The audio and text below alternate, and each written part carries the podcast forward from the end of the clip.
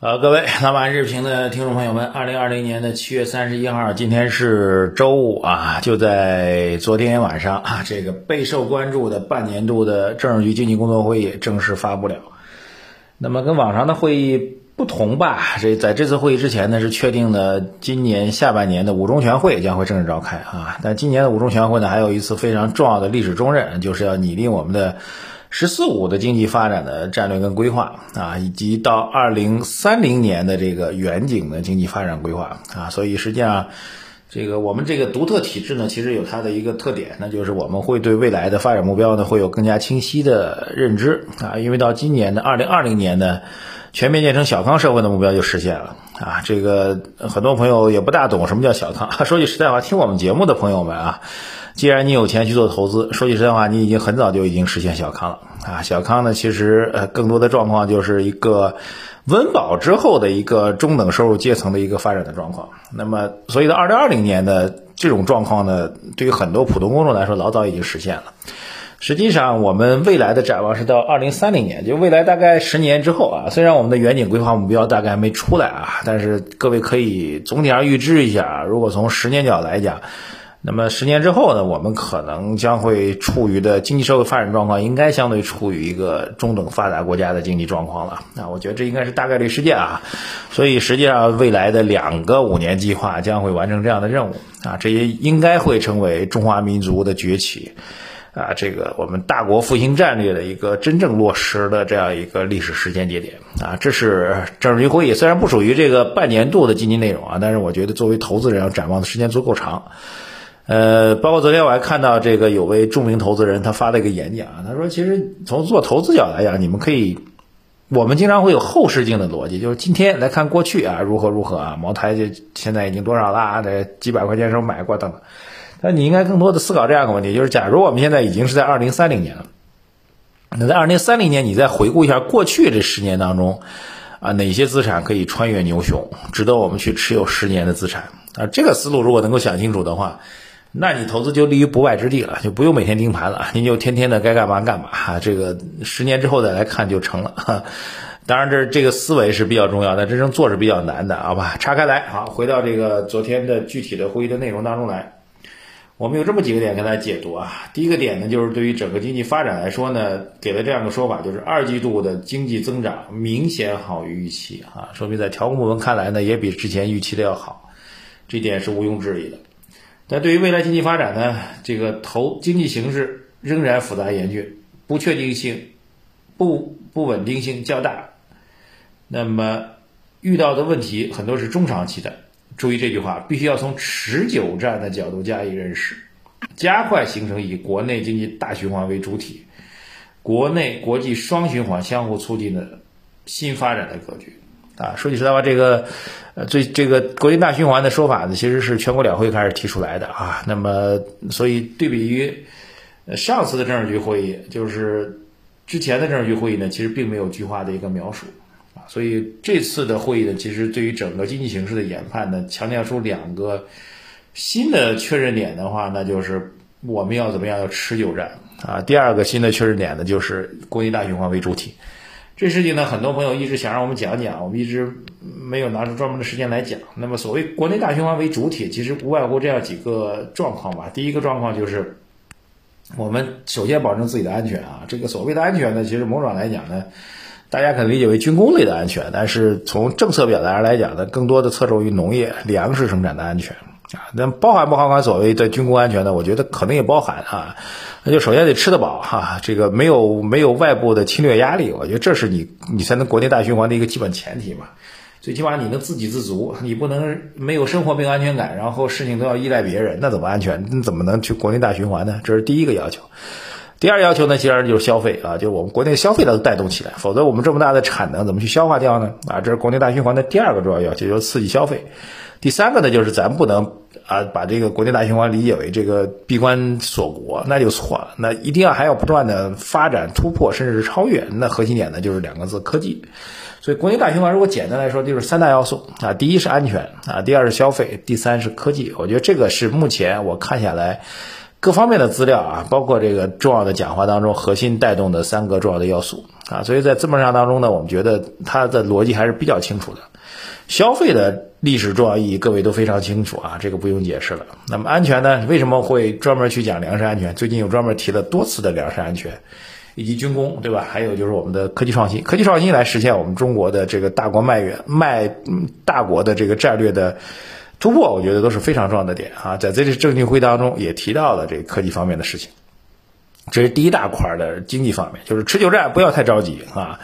如果这一块非要对应于资本市场的话，这个消费、农业、军工、科技已经很清楚了，就不用讲了。持久战，我觉得对应资本市场可能就是更多的还是一个所谓慢牛的概念吧。这是第一大部分啊。第二大部分就是我们观察比较多的，就是大家针对具体政策的一个逻辑。那么就是财政和货币政策。简单来讲，如果从简单从文字的描述上来讲呢，财政的货币政策确实出现了一定的边际这个偏收紧的一个迹象。从文字表达上来讲。很简单，因为从四月份的政治局会议当中是这样讲的啊，这个财政的货币政策后面都有很大的一个政策的一个描述，比如说，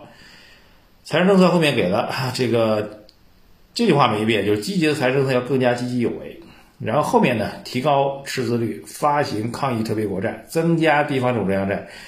等等等等，有具体内容。货币政策呢，也强调了货币政策要更加灵活适度。后面增加的要降准、降息、再贷款等措施，保持流动性合理充裕，对吧？引导贷款市场利率下行啊，这是四月份的政治局会议。那么三个月之后呢？现在是财政政策要更加积极有为，这句话没变，后面加的只加了一句话叫注重实效。哈，这个刚才讲的那些这文字都没了，要加的一句话叫做要保障重大项目的建设资金，注重质量和效益。好，待会儿来解读啊，货币政策。总基调没变，更加灵活适度，更加灵活适度，但是后面追了一句叫做精准导向，合理充裕没了，变成了保持货币供给量和社会融资规模的合理增长，事实是推动综合融资成本明显下降等等吧。所以如果从文字表达上来讲呢，那么财政和货币政策的基调表达没有任何变化，但是这些基调确定之下，具体的。确定的具体的措施，基本上这次都删掉了啊，就是对比一个季度之前就基本上都删掉了，那就意味着我们更多的是政策基调保持稳定的情况下，在比较猛的增量的次性政策基本上可以确定啊，不大会有啊。简单来说呢，特别是财政政策后面强调的怎么样，要注重实效，对吧？货币政策呢要精准导向，注重实效和精准导向，表明什么呢？不会是泛义上的这个货币的自，包括财政的刺激政策的这种所谓大水漫灌的概念，更像是这个以色列的农业技术，叫做滴灌技术。有哪儿缺，我给你定向的补，千万不能哪儿哪儿都有钱啊！这我在之前节目当中也讲过，有些企业拿到了这个贴息的贷款、扶持性贷款之后，干嘛呢？自己生产经营已经停止了，直接去买房子，这种现象看来在下半年应该是不大会有。所以总体结论，财政政策、货币政策就第二大部分的总体结论，就财政政策、货币政策目前可以确定就是边际偏收紧啊，这应该是在市场之前的，你也称之为担忧也行啊，称之为这个预测也行。那么确实在政治局会议的表达当中得到的一个印证啊，这是第二大块儿跟大家讲的。然后后面要讲的其实一些相关产业部分啊，相关产业部分提提到的要提高产业链供应链的稳定性竞争力，提到了国有企业的改革的三年竞争规划，资本市场呢是要推进资本市场基础制度建设，依法从严打击证券违法的行为，促进资本市场平稳健康发展。房子呢继续是房住不炒，没有任何的变化。所以从这一上来讲呢，我们认为如果市场比较关切的这个。呃，调控政策的边际变化还是比较明显的，可以确定性的认为，这个整个的两大政策的这个刺激力度边际变弱啊，所以这两天呢要看一下市场究竟认为这是一个简单来讲，那么如果从市场逻辑来讲，可能是理解为一个利空呢，还是理解为这个所谓的预期落地之后，市场反而能够止止止跌企稳，能够能够稳住。还有一个点就是，我们如果综合以上所有的点的话，对资本市场核心影响就是，期待中的疯牛概率应该是明显下降了啊，并没有这种抽鞭子快跑的这种意向，更多的是一个这个慢牛的一个经济氛围和社会政策的一个氛围。我觉得这一点大家还是要有一个比较清晰的认知吧。这是关于政治会议的一个基本逻辑。当然，市场如何反馈，呃，今天以及下周就变得非常非常重要。那如果能够继续走出一个昂头向上的一个态势，那表明市场的情绪还是比较稳定的。但作为投资者来说，我觉得还是牢牢抓住我们的主线吧。刚才已经讲了，安全、科技和消费这三大主线还是相对确定的。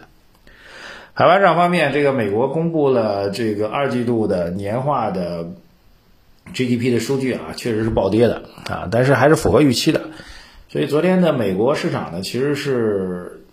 可以说总体来讲是是一个低开高走的一个格局啊，低开高走的一个格局。呃，美国指数呢，道指的下跌百分之零点八五，纳斯达克是涨了百分之零点四三，标普是跌了百分之零点三八。啊，都是低开高走，一根大阳线来收上来，所以美国的状况还是比较稳定的啊。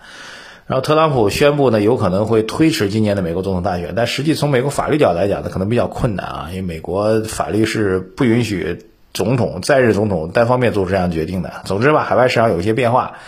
呃，但是既然我们以国内大循环为主体，所以就关注我们国内大循环最重要的投资标的。还是那句话，放到十年，您觉得谁会更稳呢？